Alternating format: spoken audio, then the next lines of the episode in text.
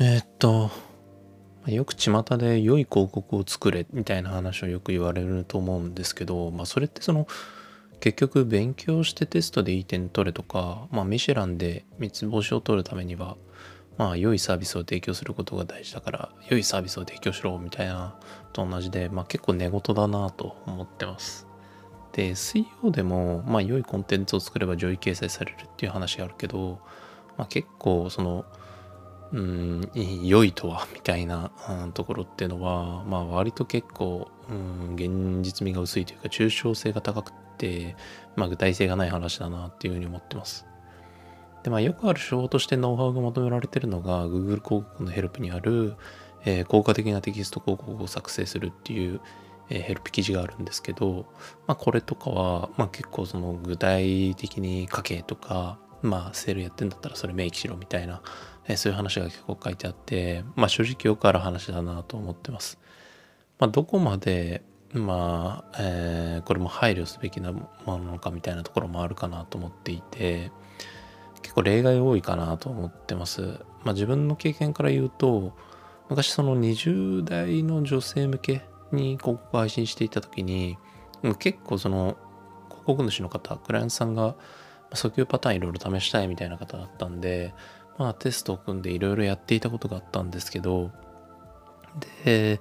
いろいろな訴求をもう大抵やり尽くして、で、まあその中で一番効果的だったのが何かっていうと、実は流行り言葉を入れるっていう、まあすごい、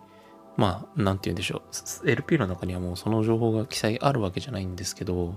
あ、それを入れてみると、まあ、結構クリック率もコンバージョン率も高いことが分かって、まあ、当時マジマンジとか流行ってたんですけど、まあ、そういうの入れまくるっていうのを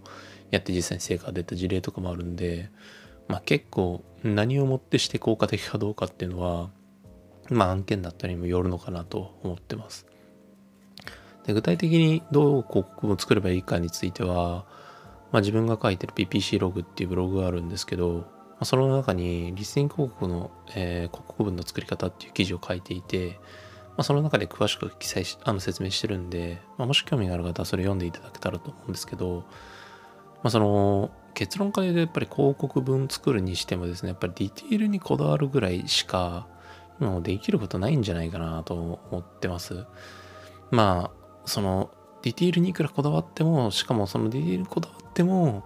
まあ、自動的になんかこう組み合わせを変えられたりとかですね、まあ、自動作成とかもされてるんで、まあなんか結局突き詰めすぎてもあんまり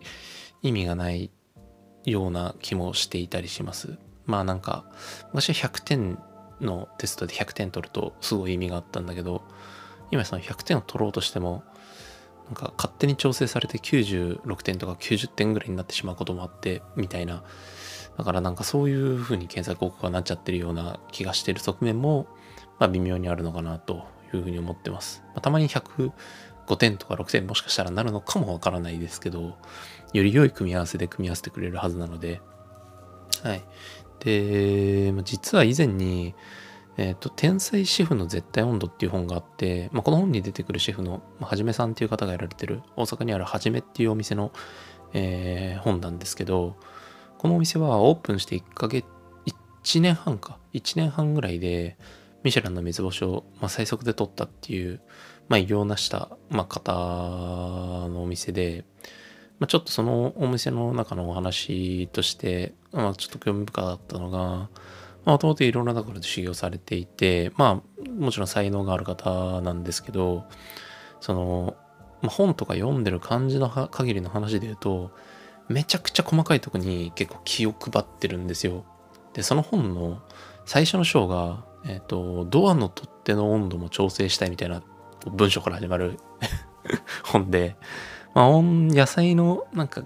切る時も、まあ、例えばこの野菜を使うとか使わないとかそういうんじゃなくて、なんか野菜を切る時の角度はどういう風にすべきかとか、なんでそのサイズにするのかみたいなところとかを、結構その料理の専門学校みたいなとこに行っていた頃から質問してたみたいで、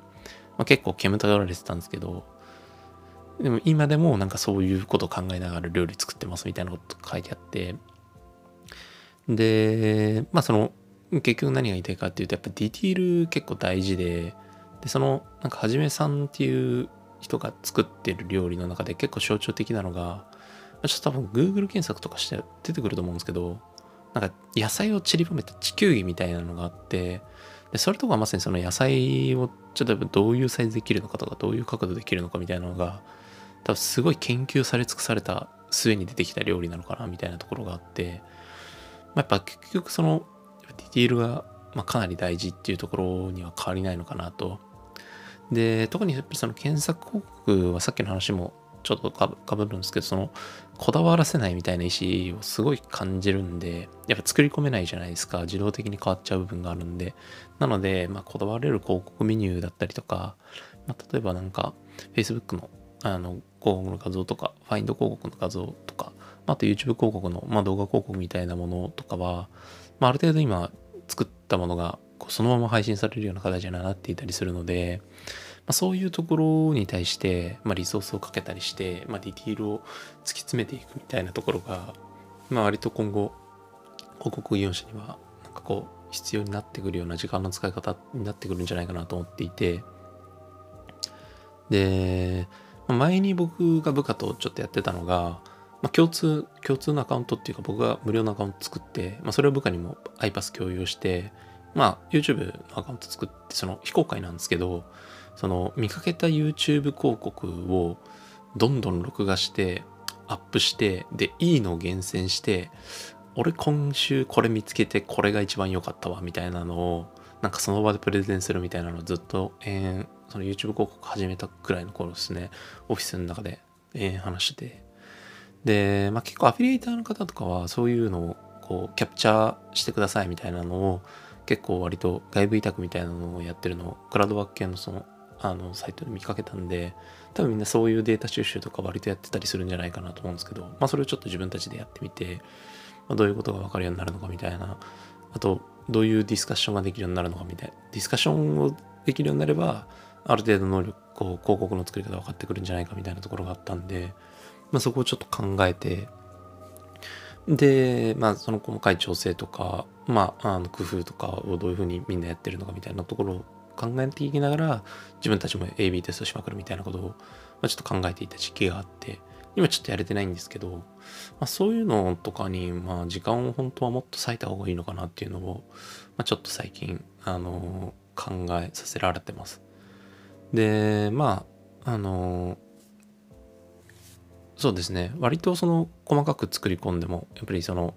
ぱりユーザーにそのまま直で反映されるっていうのはやっぱりまあ検索広告はそこまで今は強くないんで、まあ、ある程度のところでフレーズだったりで作り込んで文章でなんかつながって見えることを全然作っちゃうと、まあ、もちろん良くないんでフレーズレベルでこう散りばめていく感じでそこは作って、まあ、90点ぐらいものを作っとけば、まあ、少なくとも80点から100点ぐらいの間で収まるだろうみたいな感じで、まあ、作って、まあ、動画とかファインドとか Facebook にちょっとリソースをまあ避けるようになっていっていくべきなのかなっていうのは、えー、ちょっと考えてます。はい。